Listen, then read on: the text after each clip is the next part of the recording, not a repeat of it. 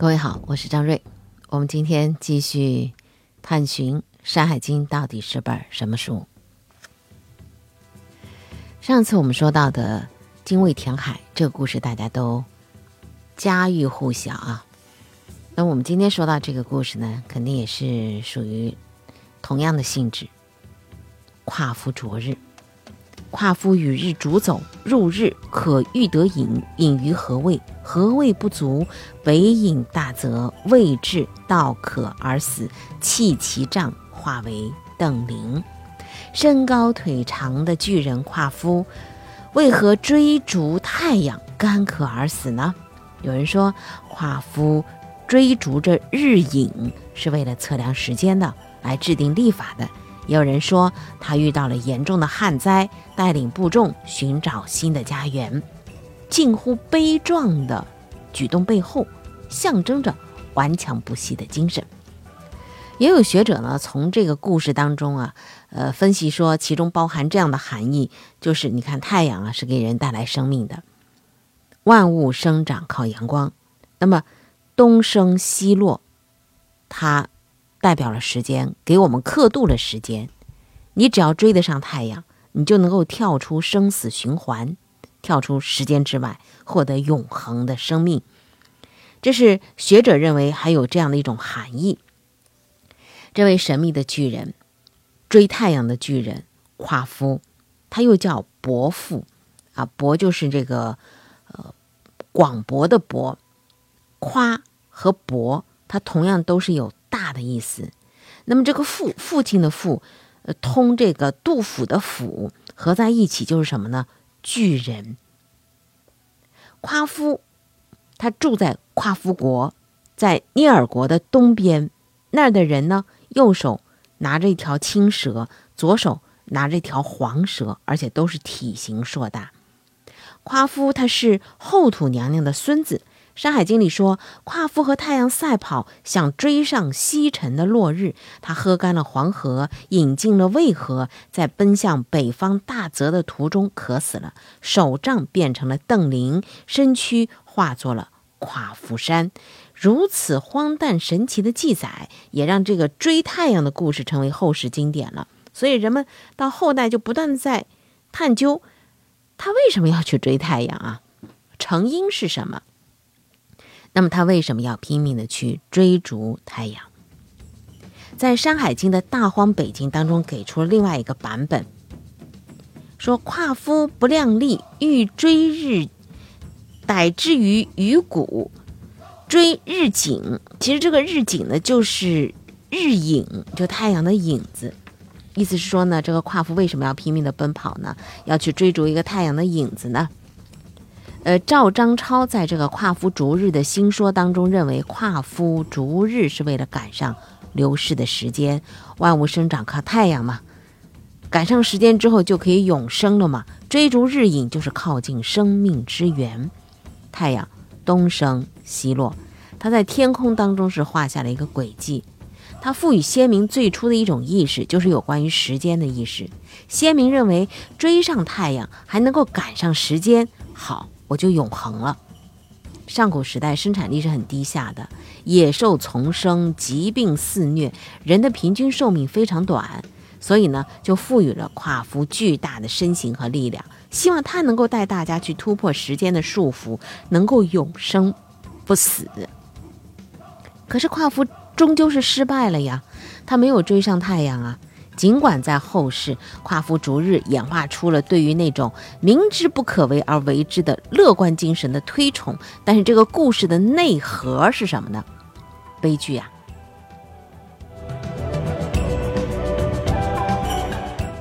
天文考古学家冯石，他从这个经典故事当中解读出了另外的含义。他说啊，这个入日往往被解释成是接近太阳，或者是进入太阳的光轮，而实际上。入日和出日相对，说这是殷商以前的一种祭日的仪式。哎，这是天文学家的一种解释了啊。远古时期呢，人们担心太阳落山之后就不再出来了，所以就迎着夕阳会摆下祭品为太阳践行。你走好，明天再来。后来这个呃见日于西的这种仪式，就转变为什么呢？演变为测量日的影子来定时间的活动了。一年的不同时段，太阳的高度呈现出有规律的变化。阳光照射物体留下的阴影的长度长短不一，所以先民就在地上立起了一根木杆或者是石柱子来测量光影，根据影子的长短来推算时间，制定历法。测量仪器由圭和表来组成，圭就是平握的尺，表就是直立的标杆。在中华文明的萌芽期的时候，你看。我们的先民就是这样子开始了和日月星辰的互动。我们现在看到了有一个就是先民观测天象的一个场景啊，给复原了距今四千多年前的一个场景，就是嗯，这个陶寺古观象台呢是以这个观测点来为圆心，由北向南。像个扇面一样的形状排列着十三根的夯土柱，形成十二道的缝隙。那么古人看日出的方位来确定季节、化节气，然后安排农耕。在陶寺有遗址上头呢，就发现过一个扁壶残器，在这个扁壶上头用朱砂涂写着“饶”啊“饶”这个字，饶的族人在这里种下了。最早的中国，那有人说了，这个嗯，没有手里没有杖的话，那怎么样去测量一这个日影呢？哎，你可以找一棵笔直的树木，同样可以，也可以做这个日影。那么刚才不是说到夸父手里还拿着一根手杖吗？其实啊，那就是一根表啊。他死了之后，手杖化成邓林。哎，这位无私的天文家就把这个圭表测影的方法交给了所有人了。那么，在他这个故事当中，还有一个就是水和干渴，他是干渴而死的，这是个非常重要的元素。南京师范大学文学院的教授王清在这个神话新考当中认为，这个故事是讲了一个旱灾的故事，以及对于以农业生产为根本的华夏民族来讲呢，这个水是赖以生存的一个硬性的条件。那么，夸父生活的上古时代，东亚地区发生了严重的旱灾，所以王清他认为，他追太阳实际上是因为旱灾而去追逐充沛的水源。在中国的古代神话当中啊，太阳是三足金乌，它不出现都是在水里洗澡。日出的地方呢叫干渊，日落的地方呢叫鱼渊。就是说呢，这两个地方都是有给三足乌啊、三足金乌泡澡的那水池子。鱼，虎头鱼，它跟那个鱼啊，就是愚蠢的鱼，去掉心字底的那个啊，同音的。那么渊和谷又是同样的意思的。鱼渊就是《山海经》当中的鱼谷，是太阳落山的地方。甘渊是在东南海之外，没有办法徒步到达。夸夫就以鱼骨为目标，长途跋涉。夸夫是一个人吗？也许他不是一个具体的人，他是一个生活在东部的部落。有一年天下大旱了，颗粒无收了，整个部落生存都面临严重威胁的时候，没有办法，这个部落就一路向西，希望能够赶到鱼谷，寻找新的家园。一路上，遍地的干旱是触目惊心的。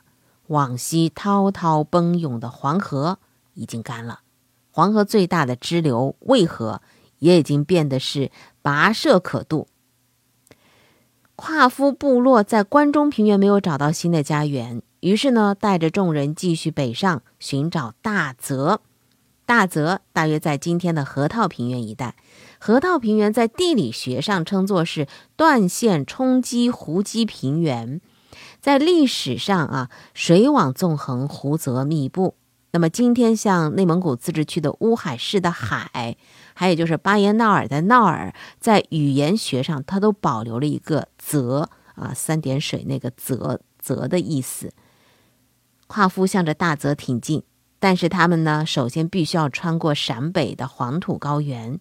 那个时候的黄土高原是更加的干旱、缺水，长时间的疲劳加上脱水，或者又是因为复杂的地形当中迷路了，夸父最终是倒在了黎明的前夜。那么夸父到底长什么样呢？《山海经》当中的记载说，啊，拿着两条蛇啊，黄蛇，呃，这个人呢，长得又身形很高大。我们知道，在《山海经》当中，有一种人经常会手里拿蛇，什么人呢？就是巫师。其中有这样的记载说，巫咸国啊，右手操青蛇，左手操赤蛇；还有与师欠国，两手各操一蛇，左耳有青蛇，右耳有赤蛇。所以你可以看到，夸夫他不仅仅可能是一个部落首领，他还是什么巫师，祈雨的。代表族人向上天祈雨，祈雨仪式是非常血腥而残酷的。因为上古时代啊，这个祈祷下雨，甚至有的时候呢，他会以这个呃活人来献祭的。像商灭了夏之后，大旱七年啊，这时候呢，那个商汤他就祷告上天，说我愿意牺牲我自己。啊，我愿意把我自己作为祭品。我们现在说牺牲是奉献的意思，那原来这个牺牲啊是牛羊，就是那祭品的意思，是名词。当他要自焚的时候，这个时候是大雨降临了。这种通过自残或自我牺牲的方式，试图感动上苍赐予甘霖，在民俗上被称为是恶祈雨。夸夫可能啊，同样是选择牺牲了他自己来造福族人，来换来生机。上古时代，我们可以想象得到，当时人类在大自然面前是多么的弱小而无知。所以，这个《山海经》当中也记录了我们人类在那么久远的年代当中，作为自然之子，经历了怎样的一种磨砺和磨难，让我们现在。越来越聪明，拥有更多的科技力量，我们也知道了更多的自然界的客观现象。我们不再害怕打雷，不再害怕闪电，因为我们知道它是怎么回事儿了。华夏先民啊，非常难能可贵的是选择了顽强不息的自救精神。你看，天破了补天，干旱了后羿射日，发洪水了大禹治水，寻找家园夸父逐日。夸父死了，但是这一场大旱深深地印在了先民的心中，这段集体记忆就呈现在了神话当中，被反复的讲述着这样的故事了。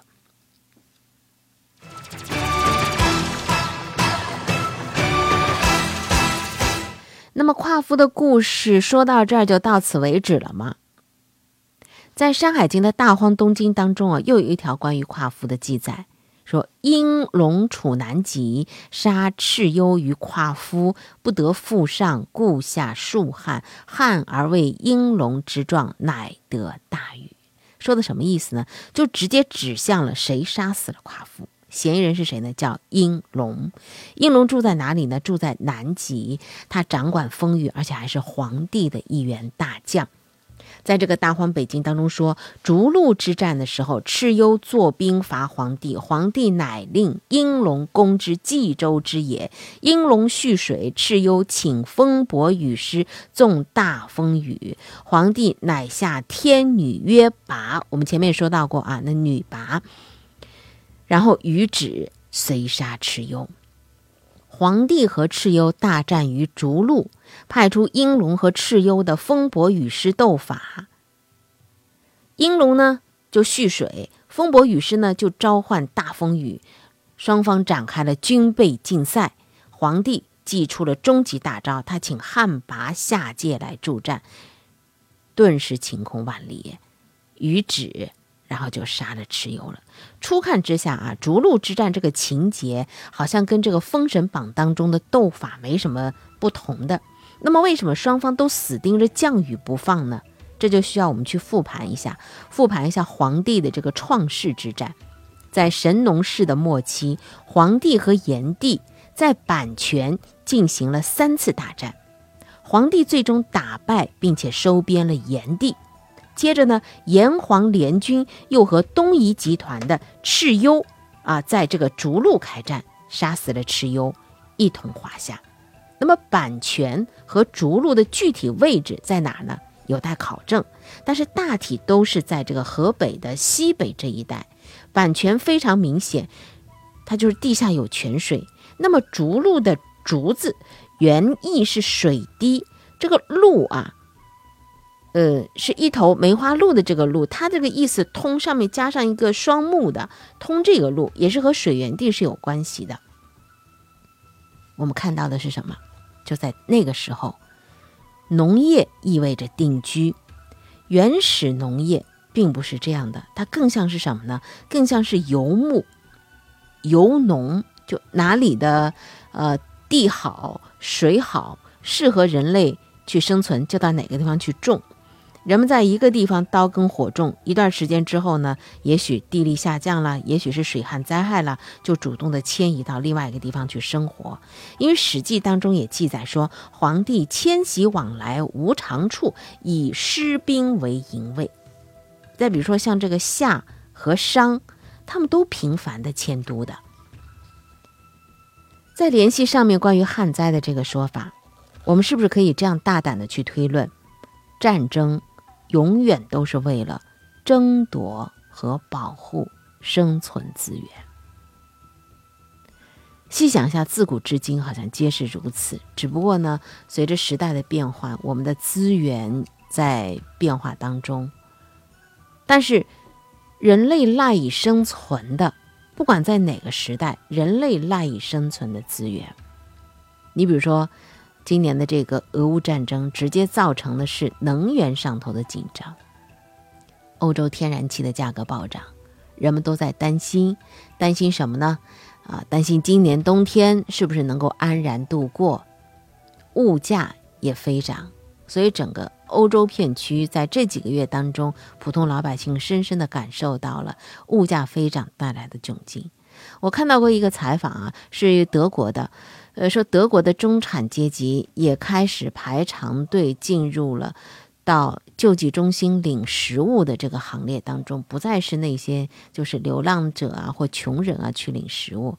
其中有位单亲妈妈，她带了两个孩子，她在接受这个记者采访的时候，她说，就食物非常非常紧张，当食物这个不够吃的时候，我就只能饿我自己，让孩子们吃饱。我们很难想象啊，在进入。二十一世纪的当下，二零二二年，我们感觉到，呃，我们的生活，呃，丰衣足食，起码不是饿肚子的情形了，嗯，起码对我们周边的人来讲，哎，我们突然就听到说，呃，在我们认为，呃，他们的经济要优于我们啊，发达国家。他们说，呃，要控制自己的这个食物，甚至不够吃，还要省省吃，大人让给孩子吃。我又突然脑子就转到了，就是小时候听长辈在说他们所经历的困难年代，三年自然灾害的时候，那种食物的匮乏，他们所吃的不仅仅啊，呃，像什么呃树皮呀，或者说是糠啊之类的啊，加工成吃，甚至我们现在吃那种硬壳花生，对吧？硬壳花生，我们现在是剥开了之后，那壳就扔了。那个时候在食物匮乏的时候，呃，我们的父辈们他们是把这个硬壳花生收集起来，给烘干了，碾成粉，和在什么面粉啊、玉米面里头，增加一点量，填肚子。在这种情况之下，人类是被迫是想着各种各样能填饱肚子的东西。那是我们的父辈们经过的年代啊，当然欧洲现在还没有这么惨，只是我们为什么说这个呢？就是在任何一个年代，人类赖以生存的最基本的东西，其实没有什么特别大的变化。这就是我们为什么要保护我们生存的这个环境，我们要绿色环保、可持续发展。好，再回到，呃，我们今天说的这个夸父逐日的故事啊，说到这个旱灾。黄帝、炎帝和蚩尤之间的这个战争，直接的导火索可能就是对于水源的争夺。考古学家考证说，在黄帝时代，中华大地发生过严重的旱灾。当大气降水普遍匮乏的时候，地下水就成了最重要的战略资源了。两次大战之所以发生在版权和逐鹿，不是偶然的。你看啊，河北西北的这个山间谷地是蕴含着丰富的地下水的，谁控制了这个地区，谁就能够成为执牛耳者。应龙控制水源，蚩尤召唤大雨。旱魃停止降雨，蚩尤被应龙所杀。如果说把应龙看作一个象征的话，而不是个具体的神的话，那么蚩尤部落是因为失去了水源的补给而崩溃的。夸父是来自于哪里呢？夸父来自于东夷，也是渴死的。这么一看，好像和逐鹿之战又有着某种联系了。历史学家张顺辉先生的考证说，这个皇帝的“帝”字啊，在甲骨文当中呢，那是一个光芒四射的太阳。帝往往被比作日，从最早的呃那个十日鄂桑到晚近的天无二日，都是这个意思。夸夫逐日，也就是说夸夫逐帝，他跟随着这个皇帝。嗯，当时他跟的是炎帝啊，那么，呃，夸父追日，会不会是一个战争故事呢？因为他是属于蚩尤阵营的，趁着黄帝主力在北方和蚩尤交战之际。夸父率领一支偏师大举西进，攻打皇帝的大后方关中地区，但他扑了个空。关中地区也因为干旱被放弃了，所以他转而北上去威胁皇帝的侧后。这个时候呢，蚩尤已经是战败了，皇帝迅速回师，派英龙以同样的方法杀死了夸父。争神和争地实际上都是在争夺部落联盟的主导地位。自不量力的夸父就只能够倒闭在大地之上，以悲壮的失败者的姿态出现在神话故事当中了。在世界的这个范围之内，我们放眼世界去看一下，就是，嗯，你看我们这里有《山海经》这样的神话故事，在古希腊也有它的神话故事。古希腊文化直接影响的是这个欧洲文明嘛。在古希腊神话当中，奥林匹斯诸神战胜巨人神族叫泰坦，就象征着希腊早期的米诺斯文明、迈锡尼文明相继衰亡，进入真正的古希腊城邦时代。夸父逐日的这个传说是象征着上一个古老文明阶段的结束。皇帝部落讨伐不服，诸侯贤归，开启了。真正意义上的华夏文明。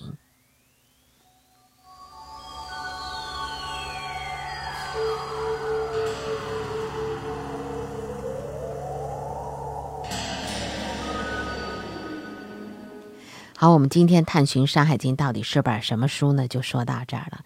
今天说的是夸父逐日啊，明天呢，我们要说的一个这个《山海经》里的故事，大家也是非常的熟悉。嫦娥，嫦娥奔月成仙，感觉嫦娥它是可以在天界和凡间之间循环的。那么《山海经》当中里头的嫦娥的故事又告诉我们些什么呢？我们下期再会。